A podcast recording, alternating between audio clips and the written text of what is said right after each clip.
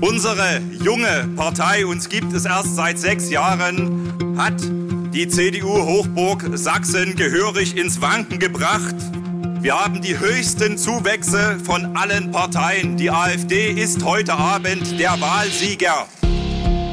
Die anderen Parteien haben 40 Jahre gebraucht, um da zu sein, wo sie jetzt sind. Die AfD hat nur Zähne gebraucht. Überall drinnen, überall zum Teil nichts nutze in den, in den Parlamenten. Das ist was, wo ich sagen muss, dafür haben wir sie eigentlich nicht gegründet.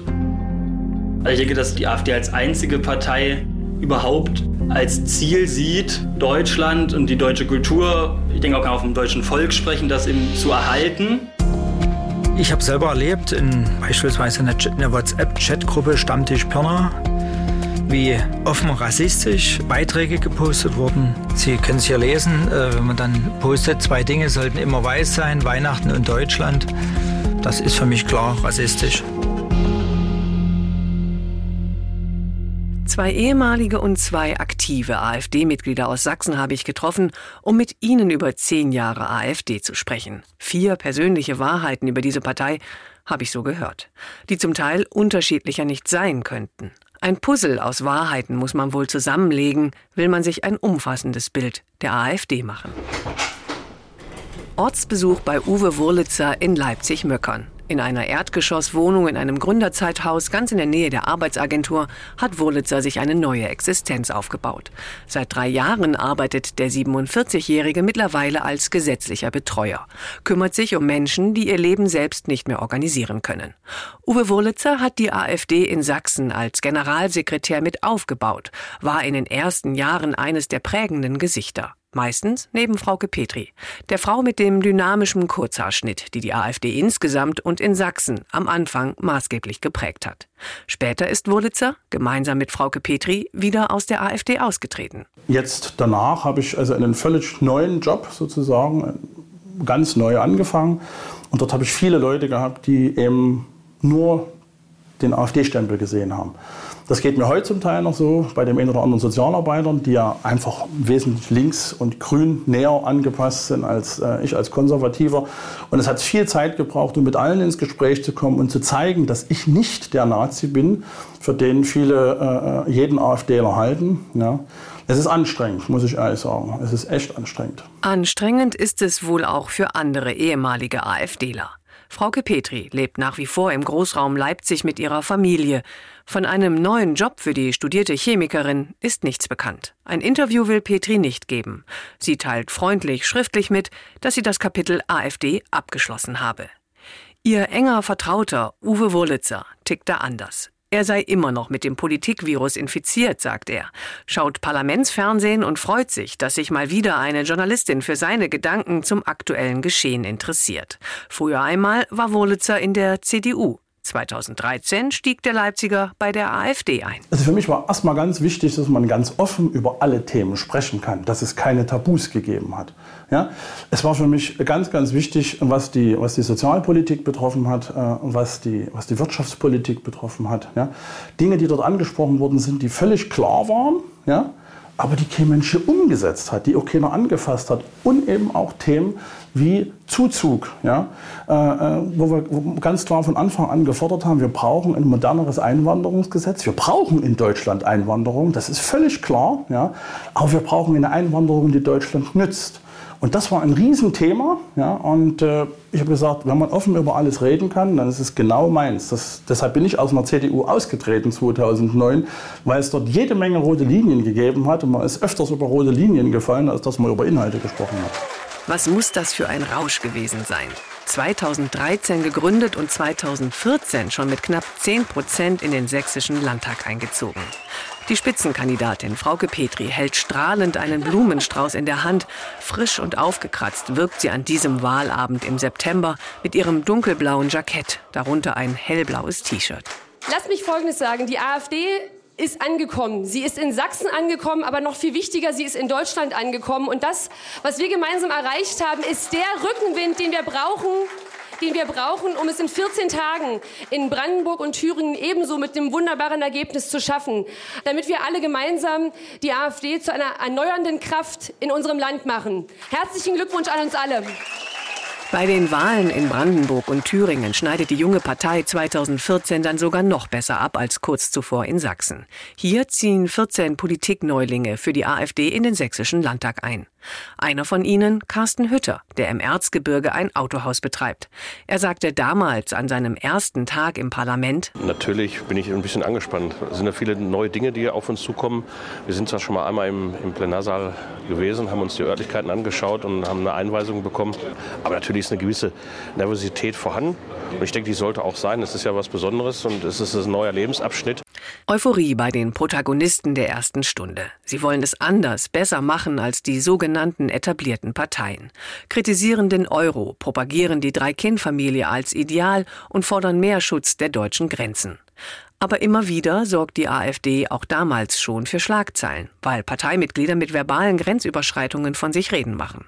Beispielsweise der damalige sächsische Landesvize Thomas Hartung 2016 auf einem Parteitag. Ich denke, die AfD steht für alle, die 89, 90 mit vielen Idealen für ein anderes, für ein besseres Deutschland aufgestanden sind und die sich heute von dieser poststalinistischen Psychopathin in Berlin an der Spitze an der Spitze einer, wie Björn Höcke völlig richtig sagt, durchgeknallten Pseudoelite nur noch belogen und betrogen, verarscht, ja vergewaltigt fühlt. Vokabular, das man wohl eher auf einer Pegida-Demonstration erwartet hätte. Der islamfeindlichen Bewegung, deren Anhänger auch schon mal Galgen für die Bundeskanzlerin spazieren führten. Und doch waren diese Sätze auf einem AfD-Parteitag zu hören. Von einem Mann, der danach zum stellvertretenden Landesvorsitzenden gewählt wurde. Ohnehin das Reizthema Pegida. Frauke Petri wollte die AfD von dem Bündnis abgrenzen. Es galt ein Unvereinbarkeitsbeschluss. Doch viele AfD-Mitglieder sympathisierten mit Pegida, hatten auch sonst wenig Berührungsängste mit nationalistischen oder rassistischen Verbalattacken. Der ehemalige Generalsekretär Uwe Wurlitzer sagt dazu heute: Wir haben Fehler gemacht. Also nicht den Fehler, die Partei gegründet zu haben, aber wir haben eben den Fehler gemacht, dass wir eben nicht, sag ich mal, radikal genug innerhalb der Partei oder, oder skrupellos genug innerhalb der Partei gewesen sind. Wir haben es eben immer im Friedlichen und im Freundlichen versucht und haben parallel dazu eben unsere Arbeit sowohl im Landtag als auch auf Landesebene gemacht. Und während wir unsere Arbeit gemacht haben, haben andere die Zeit gefunden, Seilschaften zu schmieden, Mehrheiten zu gewinnen. Äh, und dann hatten wir es irgendwann nicht mehr in der Hand. Ja, dann sind eben bestimmte Leute an die Macht gekommen, äh, nicht nur auf Landesebene hier in Sachsen, sondern eben auch in Thüringen. Ja, und haben dann eben Dinge vom Stapel gelassen, hinter denen ich nicht stehen konnte.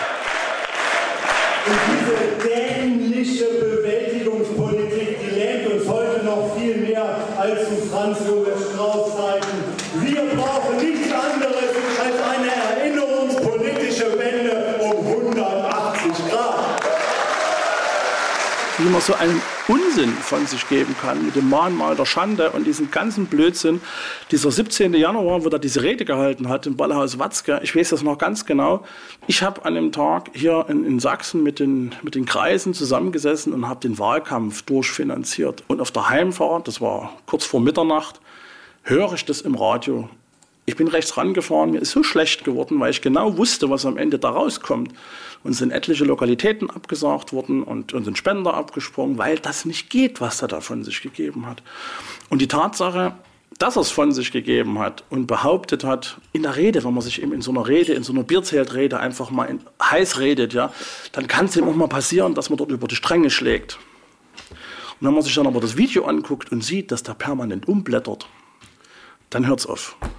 Und dort habe ich eben auch das erste Mal gesehen, dass, dass äh, die Leute das unheimlich toll fanden, was er dort gesagt hat, weil sie es gar nicht begriffen haben, was er dort von sich gegeben hat. Ja, und es war ja am Ende genauso gekommen. Das Bauhaus Watzke ist beschmiert worden, die haben sich irgendwann zurückgezogen, wir haben Spender im fünfstelligen Bereich verloren, genauso wie ich es gesagt habe, weil das nicht geht. Ja, ja aber die Teile, viele große Teile der AfD wollen das so. Also ich meine, Nee. sie haben ja ein Parteiausschussverfahren angestrebt, drei Jahre. Ja. Am Ende sagt Herr Gauland, Herr Höcke ist in der Mitte dieser Partei und also, der, ne, also viele führende AfDler jetzt sagen, Herr Höcke gehört zu uns. Und da sind wir genau beim Punkt. Viele führende AfDler.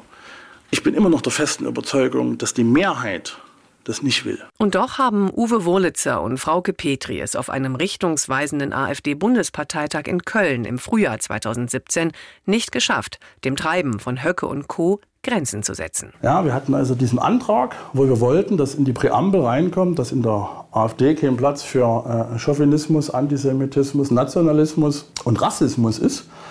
Und die Leute haben den Nationalismus und den Patriotismus in einen Topf geworfen.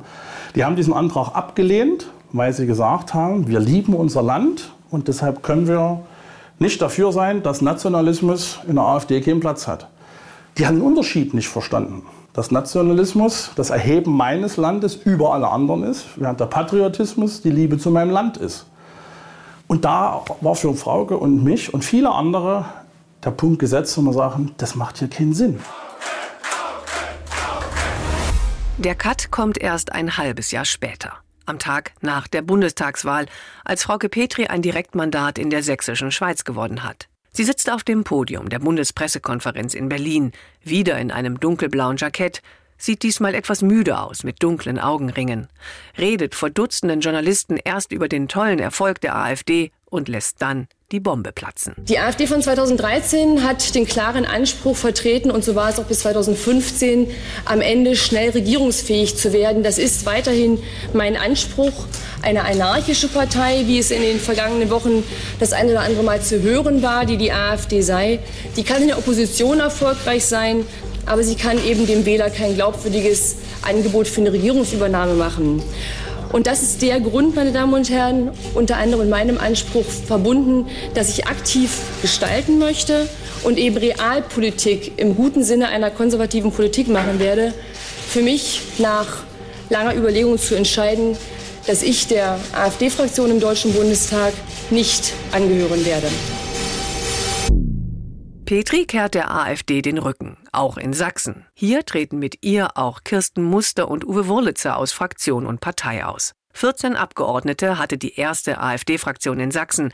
Die Hälfte von ihnen ist mittlerweile aus der AfD ausgetreten. Uwe Wurlitzer schaut mit einer Mischung aus Stolz und Frust auf die heutige AfD. Überall drinne und überall zum Teil nichts nutze in den, in den Parlamenten. Dafür haben wir sie eigentlich nicht gegründet. Wir wollten etwas verändern. Und im Moment sitzt die AfD an allen Fleischtöpfen und langt dort kräftig rein. Soll sie auch, machen andere Parteien auch, aber sie kommt eben ihrer, ihrer Aufgabe nicht nach als Opposition, indem sie eben die Dinge, die im Programm stehen, vorantreiben. Ende 2017 häutet sich die immer noch junge AfD. In Sachsen wird der bisher eher unscheinbare Jörg Urban neuer Landesvorsitzender.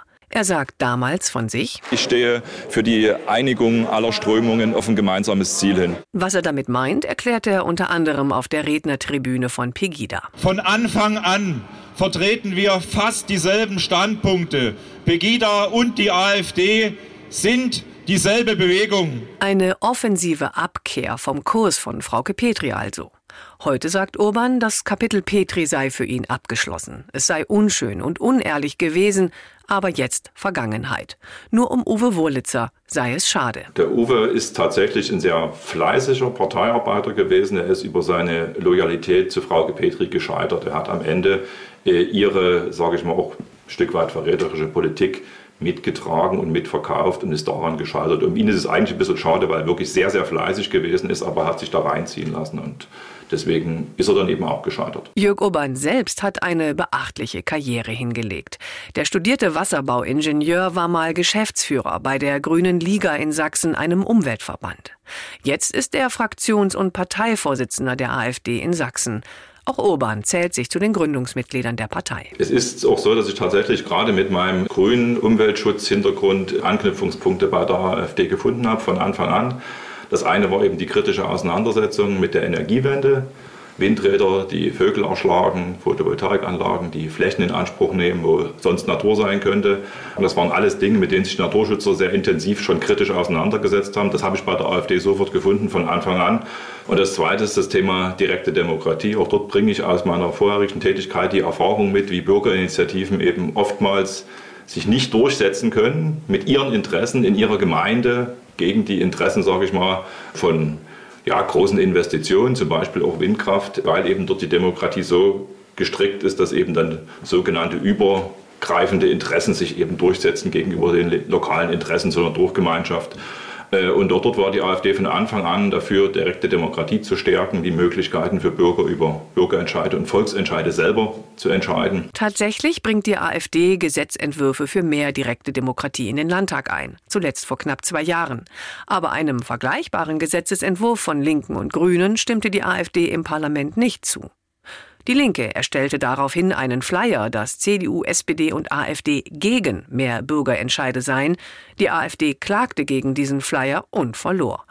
Dieser Vorgang spielte sich eher unter dem Radar der Öffentlichkeit ab und ist vielleicht auch nur eine Randnotiz. Für viel mehr Aufsehen sorgten damals Geschehnisse jenseits des Landtages, genauer gesagt in Chemnitz.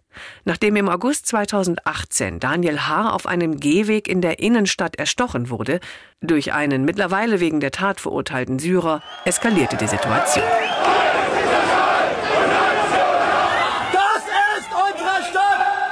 Es kam zu gewalttätigen Übergriffen. Tausende Menschen waren auf den Straßen von Chemnitz unterwegs. Die AfD mittendrin in der aufgewühlten Stimmung, organisierte gemeinsam mit Pegida und der rechtsextremen Vereinigung Pro Chemnitz einen sogenannten Trauermarsch. Ganz vorne lief neben Björn Höcke, Lutz Bachmann und anderen Jörg Urban. Wenig später sagt Urban am Rednerpult des Landtages Herr Kretschmer, solange die Bürger noch Respekt haben vor der Politik und vor dem Staat, läuft für sie eine Galgenfrist.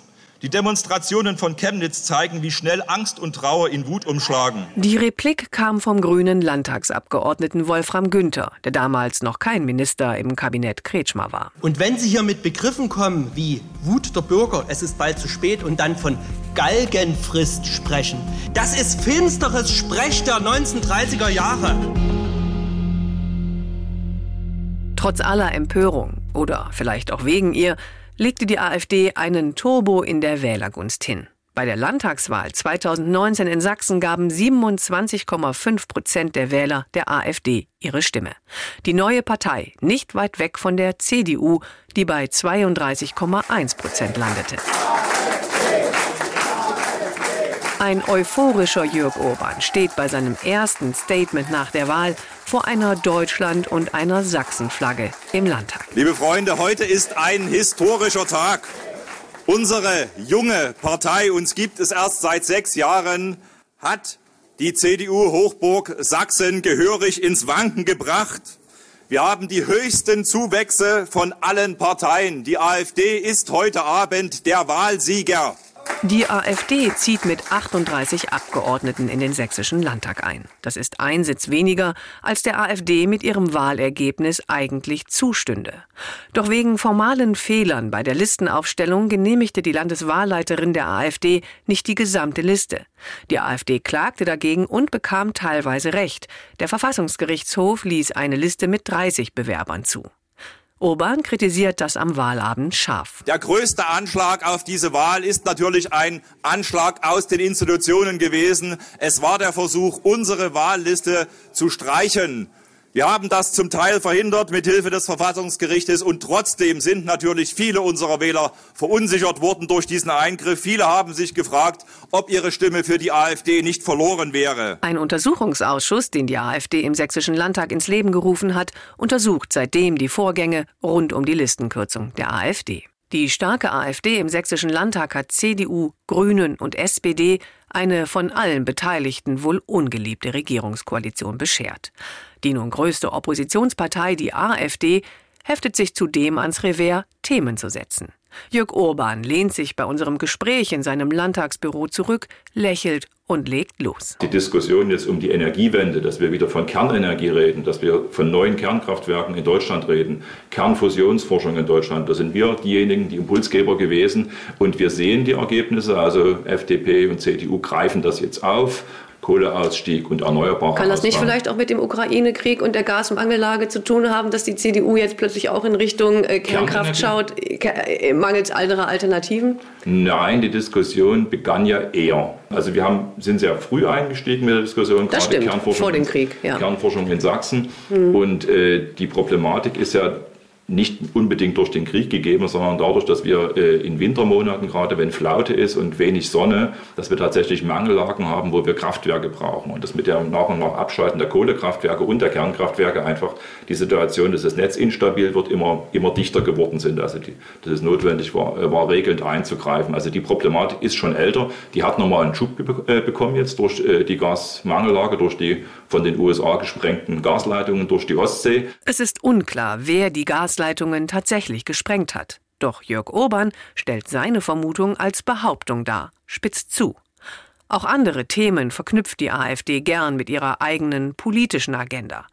Als im Landtag beispielsweise die Mietpreisbremse für Dresden und Leipzig diskutiert wird, meldet sich der AfD-Abgeordnete Robert Tumm zu Wort. Wenn man bedenkt, dass ca. 15.000 Menschen im Freistaat vollziehbar ausreisepflichtig sind und diese Menschen vorzugsweise in den Großstädten des Freistaates residieren, ist die Mietpreisbremse nur die Folge eines selbst verursachten rot-grünen Problems. Besonders ein Thema hat in den vergangenen Jahren für heftige Debatten gesorgt, die Corona-Pandemie. Sie bescherte uns Ausnahmezustände in den Krankenhäusern, wochenlange Lockdowns mit all ihren Folgen, erfasste alle Teile der Bevölkerung. Es war eine Situation, die jeden angefasst hat. Der Ton wurde rau, auf den Straßen und im Parlament. Auch in den Dresdner Landtagsdebatten wird der Ton zwischen der AfD und allen anderen Parteien zunehmend schärfer. Im Grunde genommen haben Sie ein Jahr lang die Menschen gezwungen, nicht zu arbeiten, Verluste hinzunehmen. Sie haben einer Schülergeneration die Bildung genommen. Sie sind alles andere als ein Robin Hood. Sie sind vielleicht das Rumpelstilzchen der sächsischen Corona-Politik. Ihr Verhalten, Corona zu leugnen, gegen das Impfen zu sein, gegen das Testen zu sein, gegen die Masken zu mobilisieren, hat einen großen Schaden äh, provoziert, hat einen großen Schaden provoziert. Und ich lasse mir von Ihnen auch nicht das Wort verbieten. Bei den Protesten gegen die Corona-Schutzmaßnahmen auf der Straße war eine neue rechtsextreme Partei der Taktgeber, die Freien Sachsen. Über ihren Telegram-Kanal, den mehr als 150.000 Menschen abonniert haben, bewirbt sie Woche für Woche Demonstrationen, die in Sachsen stattfinden. Erst die gegen die Corona-Schutzmaßnahmen, jetzt die gegen die deutsche Kriegsunterstützung der Ukraine. Der Ton ist durchgehend harsch und kämpferisch. Polizisten wurden beispielsweise als Kretschmer, Schergen und Söldnertruppen diffamiert. Ein politisches Ziel der Freien Sachsen ist der Austritt Sachsens aus der Bundesrepublik. Bei der Landratswahl im vergangenen Jahr hatten die Freien Sachsen zum Teil eigene Kandidaten aufgestellt. Jörg Urban ist dennoch zurückhaltend bei der Frage, ob die Freien Sachsen eine politische Konkurrenz für die AfD sind. Das müssen wir sehen. Also wie gesagt, das ist ein anderes politisches Angebot. Äh, ich finde die Ausrichtung mit der Anlehnung an die Monarchie, was ja eigentlich ein Abschied von der Demokratie ist, schon ein bisschen anstrengend. Äh, ich kann mir nicht vorstellen, dass das große Mehrheiten in Sachsen findet. Wir müssen das im Auge behalten. Wir werden sehen, was bei der nächsten Wahl passiert. Hat die AfD vielleicht auch selbst einen Fehler gemacht, dass ja auch Kandidaten von, der, von den Freien Sachsen mit, zum Beispiel bei Herrn Dornau, mit auf der Bühne auftreten konnten? Also es gibt ja auch zum Teil eine politische Zusammenarbeit auf regionaler, kommunaler Ebene zwischen Freien Sachsen und AfD. Die gibt es so nicht. Bei den Demonstrationen ist es tatsächlich so, dass dann das öfter mal passiert, dass auf der Bühne eben auch Kandidaten verschiedener Parteien auftreten. Und ich glaube, das ist auch nicht schlimm. Also gerade bei den Demonstrationen, die wir jetzt hatten zu Corona oder jetzt auch mit dem, im Zusammenhang mit der Kriegsbeteiligung Deutschlands, ist es mir sogar ganz lieb, wenn verschiedene Parteivertreter auf einer Bühne auftreten.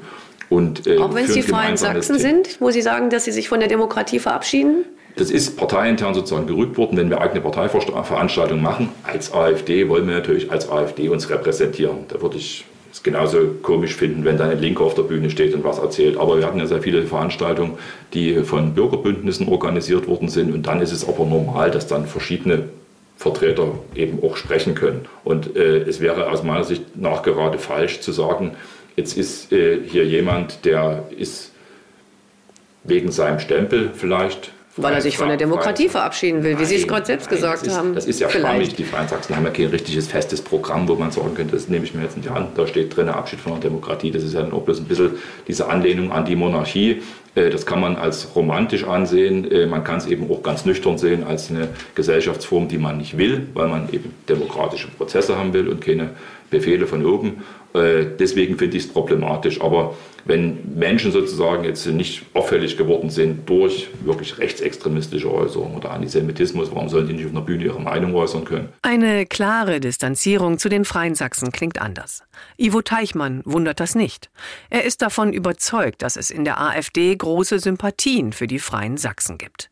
Bis kurz vor Weihnachten war Teichmann selbst AfD-Landtagsabgeordneter hat in der sächsischen Schweiz das Direktmandat geholt, war AfD-Kandidat für die Landratswahlen. Doch Teichmann ist nun aus der AfD ausgetreten. So ein schweres Erlebnis war für mich eben im, im Landratswahlkampf die mangelnde Distanz zu den Freien Sachsen. Ich habe gemerkt, wie die Parteibasis, also teilweise zumindest, den Freien Sachsen hinterherhechelt dort überhaupt keine Berührungsprobleme hat. Im Gegenteil, äh, man könnte manchmal denken, das sind, die sind in beiden Parteien äh, verwurzelt. Und als ich dann im, am 26. Oktober auf Facebook einen erklärenden, aufklärenden Artikel äh, verfasst habe, dass für mich die Freien Sachsen äh, die NPD im neuen Gewand äh, sind, dann habe ich insbesondere von AfD-Mitgliedern solche anfeindenden Reaktionen erfahren, wo ich mir gesagt habe, ticken die noch richtig? Problematisch für Teichmann auch, weil über der AfD das Damoklesschwert schwebt, vom Verfassungsschutz als erwiesen rechtsextremistisch eingestuft zu werden. Ich bin der Meinung, wenn eine Partei weiß, dass sie unter Beobachtung steht und wenn man sich dann nicht abgrenzt, nicht distanziert, sondern im Schulterschluss mit denen agiert, auf Demonstrationen unter gleichen Flagge äh, marschiert, hinterm gleichen Banner, im Gegenteil, dann noch äh, Abgeordnete der AfD wie mich, Wahlkreisabgeordneter, die ein gutes Wahlergebnis erreicht haben in der sächsischen Schweiz mit fast 37 Prozent, dann bekämpft, dann läuft was schief. Für Teichmann hat die Möglichkeit, dass die AfD als rechtsextremistisch eingestuft werden könnte, auch eine persönliche Gefahr dargestellt. Das gibt er unumwunden zu. Zum einen ist er Jäger mit Waffenschein. Zum anderen ist er Beamter im Wirtschaftsministerium derzeit beurlaubt. Würde die AfD als rechtsextrem eingestuft, bekäme er gleich zwei Probleme. Ich sage mir natürlich selbstverständlich, ich habe äh, eine Verantwortung. Ich muss waffenrechtlich zuverlässig sein. Ich habe einen Eid auf die freiheitlich-demokratische Grundordnung abgelegt und dazu stehe ich auch. Und ich lasse mich nicht von anderen quasi in den Sumpf ziehen, wie man so schön sagt sondern es gehört auch Zivilcourage, es gehört auch Mut dazu, zu sagen, nee, du liegst da falsch. Deine Verschwörungstheorie, die ist unzutreffend. Der Faktencheck hat bei mir was anderes ergeben. So. Und ja, wenn du dich dann in, in, so, in so einer Chatgruppe dazu äußerst, da kommt im, im besten Fall gar keine Reaktion oder es wird dem entgegengetreten oder man wird dann diffamiert. Wie Ivo Teichmann haben schon viele andere AfD-Aussteiger die fehlende Abgrenzung zum Rechtsextremismus innerhalb der AfD kritisiert. Sachsens AfD-Parteichef Jörg Urban fasst das nicht an. Naja, ich sage dazu, das ist ein bisschen erbärmlich. Also die Zuschreibung des Rechtsextremismus äh, gegenüber der AfD, die ist ja aus der Luft gegriffen. Es wird ja im Prinzip mit Absicht gemacht. Sachliche Argumente gegen unsere Programmatik gibt es nicht und deswegen wird von den Altparteien, leider auch von den Medien zum Teil, der Rechtsextremismus einfach rangepappt, ohne dass man sich die Mühe macht, das zu begründen. Und für Menschen, die jetzt bei uns in der Partei aus verschiedenen Gründen gehen, meistens sind es ja Karrieregründe, warum Leute gehen, weil sie eben nicht auf die Liste kommen oder nicht als Direktkandidat gewählt werden, ist das natürlich dann immer so eine schöne Möglichkeit, äh, sich angeblich reinzuwaschen, indem man eben dieses Narrativ bedient. Das Narrativ ist falsch, wir sind äh, weit davon entfernt, Rechtsextremisten zu sein, aber es ist natürlich eine schöne Entschuldigung. Er geht schon raus und sagt, ich bin nicht wieder aufgestellt worden, die wollten mich nicht. Das ist eine schönere Entschuldigung, sagen, also es geht nicht mehr. Jetzt, nachdem ich, also das habe ich mir jetzt richtig überlegt, und dann geht man und schreibt ein Buch. Der Leipziger Politikwissenschaftler Oliver Decker will diese Argumentationslinie von Jörg Urban nicht gelten lassen. Auf mehreren Ebenen könne man der AfD Nähe zum Rechtsextremismus nachweisen, so Decker. Und wenn wir noch im Hintergrund schauen, aus welchem Personal beispielsweise die AfD-Parlamentarier ihre Mitarbeiter rekrutieren, wie eng dort die Verbindungen auch zum Beispiel zu MPD-Mitgliedern oder ehemaligen Mandatsträgern oder Anhängern und ähnliches sind, dann kann man sehr klar sagen, es geht von ihr eine große Bedrohung aus für den demokratisch-liberalen Staat. Sie hat eine andere Vorstellung von Demokratie oder überhaupt von Zusammenleben, von einem sehr viel homogeneren Volksbegriff von einer Vorstellung von dann einem homogenen Volk, das auf solche Formen der Abstimmungsprozesse nicht mehr notwendig ausgerichtet ist und so weiter und so fort. Da täuscht sich Herr Urban. Es ist durchaus möglich, diesen Beweis zu führen und auch die Äußerungen nicht nur vereinzelter, sondern in der Breite der Repräsentanten der AfD heranzuziehen. Und dann kann man ein ganz klares Bild zeichnen in einer völkisch-nationalistischen Partei. Ivo Teichmann, der bis vor kurzem noch Mitglied der AfD war, begründet seine Vorwürfe mit einem konkreten Beispiel. Ich habe selber erlebt, in beispielsweise in der WhatsApp-Chatgruppe Stammtisch Pirna, wie offen rassistisch Beiträge gepostet wurden. Ich habe einen Screenshot davon gemacht um, um das einfach mal zu zeigen. Mhm. Äh, so schaut das dann aus. Und Sie können es hier lesen, äh, wenn man dann postet, zwei Dinge sollten immer weiß sein, Weihnachten und Deutschland. Das ist für mich klar rassistisch. Und Sie sehen hier von der Mitarbeiterin, vom Mitglied des Bundestages, Steffen Janisch, die äh, klatscht äh, Beifall zu so einem Post. Was soll man dazu sagen? Ivo Teichmann erzählt, dass er solche und andere Posts beim Landes- und Fraktionsvorstand der AfD angemahnt habe. Doch es sei nichts passiert, es habe keine Zurechtweisungen oder ähnliches gegeben. Umso mehr dürften den Verfassungsschutz solche Äußerungen interessieren. Läuft doch im Moment das Prüfverfahren, ob die gesamte AfD als erwiesen rechtsextremistisch eingestuft wird.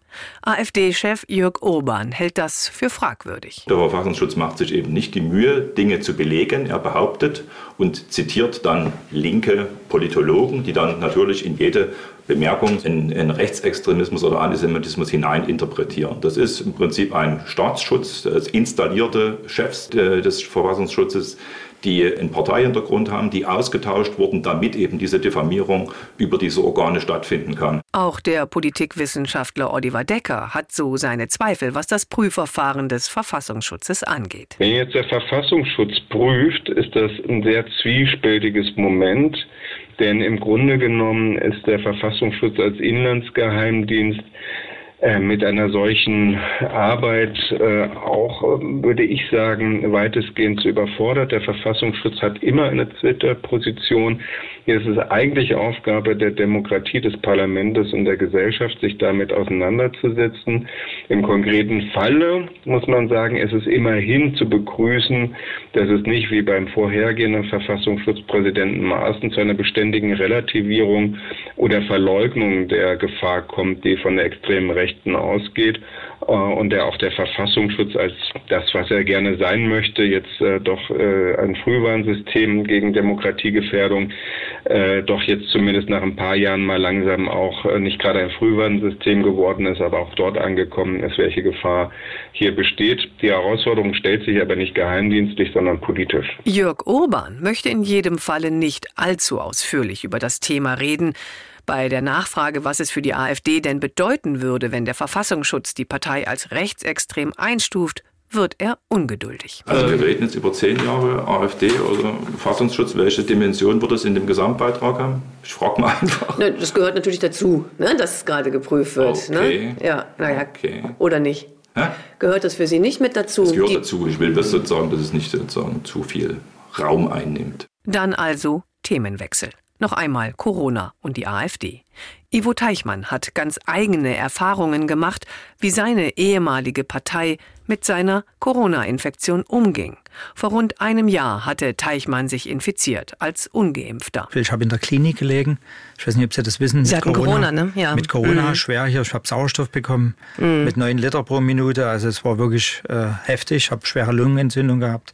Und dann kriegen Sie Post, also äh, hier übers Handy von, von Mitgliedern, die ihnen nichts Gutes wünschen.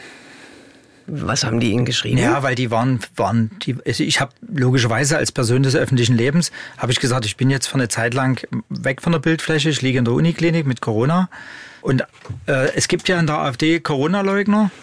Und die haben das natürlich parteischädigend empfunden, dass da ein AfD-Landtagsabgeordneter äh, sich dazu bekennt, an Corona erkrankt zu sein. Ich meine, ich war positiv getestet, PCR das ist einfach äh, für mich auch total erschreckend gewesen. Also von denen war, mit denen habe ich auch gleich gebrochen. Menschlich äh, völlig, völlig daneben und ja, und auch politisch, die irgendwelchen Verschwörungstheorien hinterher hecheln, dass wir hier nur fremdgesteuert sind und lauter so Zeug.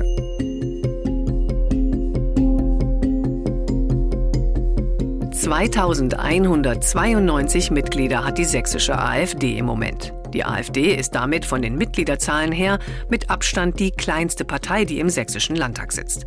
Mitgliederzahlen und Wahlergebnisse müssen also nicht zusammenhängen. Das zeigt die AfD eindrücklich. Seit vier Jahren sinken die Mitgliederzahlen der Alternative für Deutschland in Sachsen. 2019, nach der Landtagswahl, hatte die Partei über 2600 Mitglieder, ihr bisheriger Rekord. Seitdem hat die Partei unterm Strich knapp 20 Prozent ihrer Mitglieder verloren. Das liege daran, heißt es aus der Partei, weil man konsequent Mitglieder ausschließe, die ihre Beiträge nicht zahlen. Und es fänden auch immer noch neue Mitglieder zur AfD. Einer von ihnen ist der 21-jährige Lennart Schape. Der gebürtige Berliner sagt, er habe bei der Flüchtlingskrise 2015 angefangen, sich politisch zu interessieren. Als er vor rund zwei Jahren nach Chemnitz gezogen ist, hat er bei der jungen Alternative, der Jugendorganisation der AfD, seine politische Heimat gefunden. Weil ich es eben doch sehr drängend finde, sich in der Politik zu engagieren, weil ich doch finde, dass sehr viel falsch läuft, sehr grundsätzlich falsch läuft. Ich denke, es hat 2015 sehr eindeutig gezeigt, es gibt ja sehr viele Themen, äh, wo die AfD auf Missstände hinweist, die ich auch so sehe. Und daher ja, fand ich es einfach wichtig, in so einer Zeit, auch in so einer krisenreichen Zeit wie gerade, sich äh, zu engagieren, dass es besser wird, dass man vielleicht auch was verändern kann. Lennart Schape macht derzeit ein Fernstudium im Bereich Medienmarketing. Daneben hat er Zeit für sein politisches Engagement. In der jungen Alternative ist Schape Schatzmeister und im Nebenjob arbeitet er als Referent für zwei AfD-Landtagsabgeordnete. Kann da schon mal üben, wie es ist, Verantwortung zu übernehmen, wie funktioniert auch Vereinsrecht, wie funktioniert, wie melde ich eine Versammlung an und natürlich auch äh, findet man da schnell auch Freunde, Gleichgesinnte, mit denen man sich gut versteht. Über die AfD hat Lennart Schape auch seine Freundin kennengelernt. Gerade bereiten die beiden ihren Umzug nach Bautzen vor. Dort will der junge AfDler die Abgeordneten, für die er arbeitet, besser vertreten. Demonstrationen organisieren und ähnliches.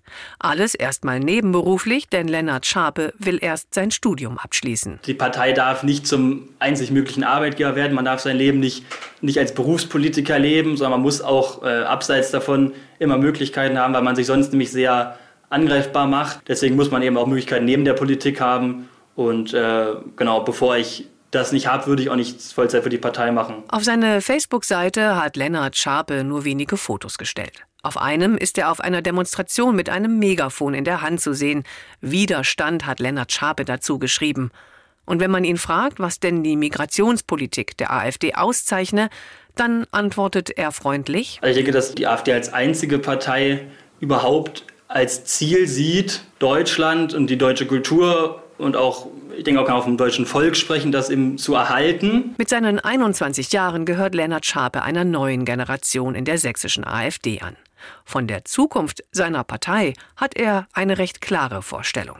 Seine eigene Rolle sieht Schape zunächst in Bautzen. Ich möchte mich da auch gerne dann zur Wahl stellen für den, wenn, sobald es dann wieder dort Wahlen auf der kommunalen Ebene gibt.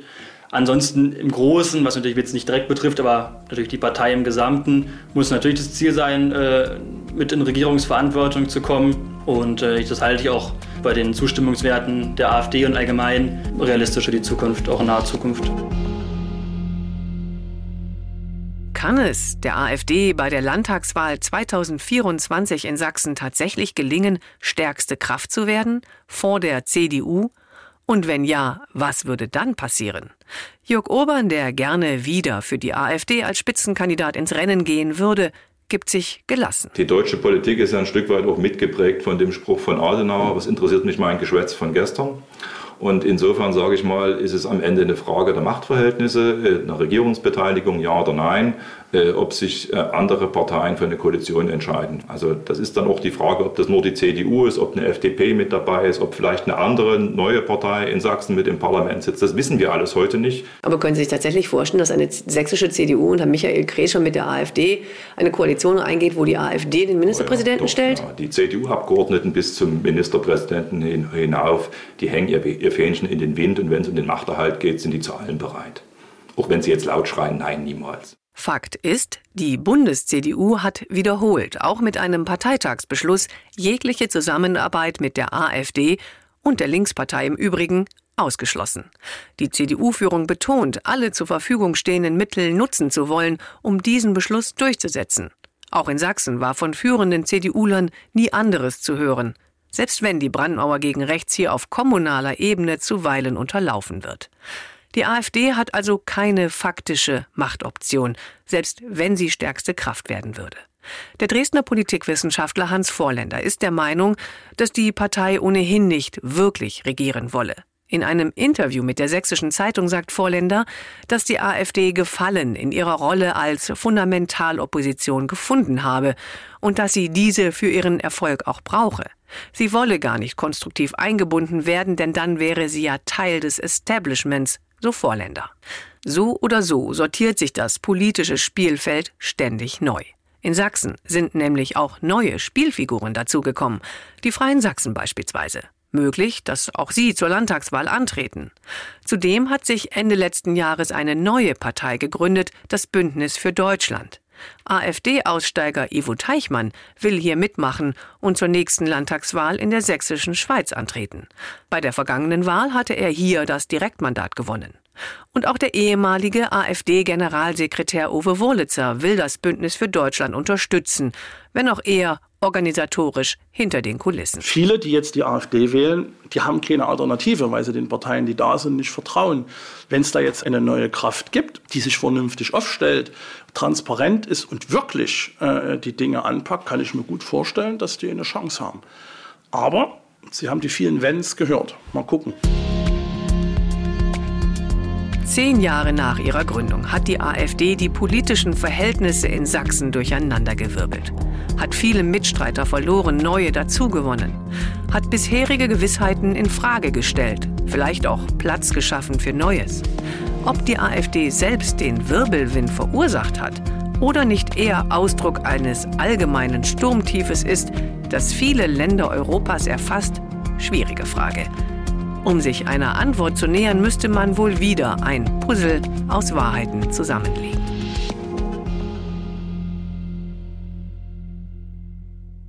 Das war ein Podcast von MDR Sachsen. Mein Name ist Daniela Karls.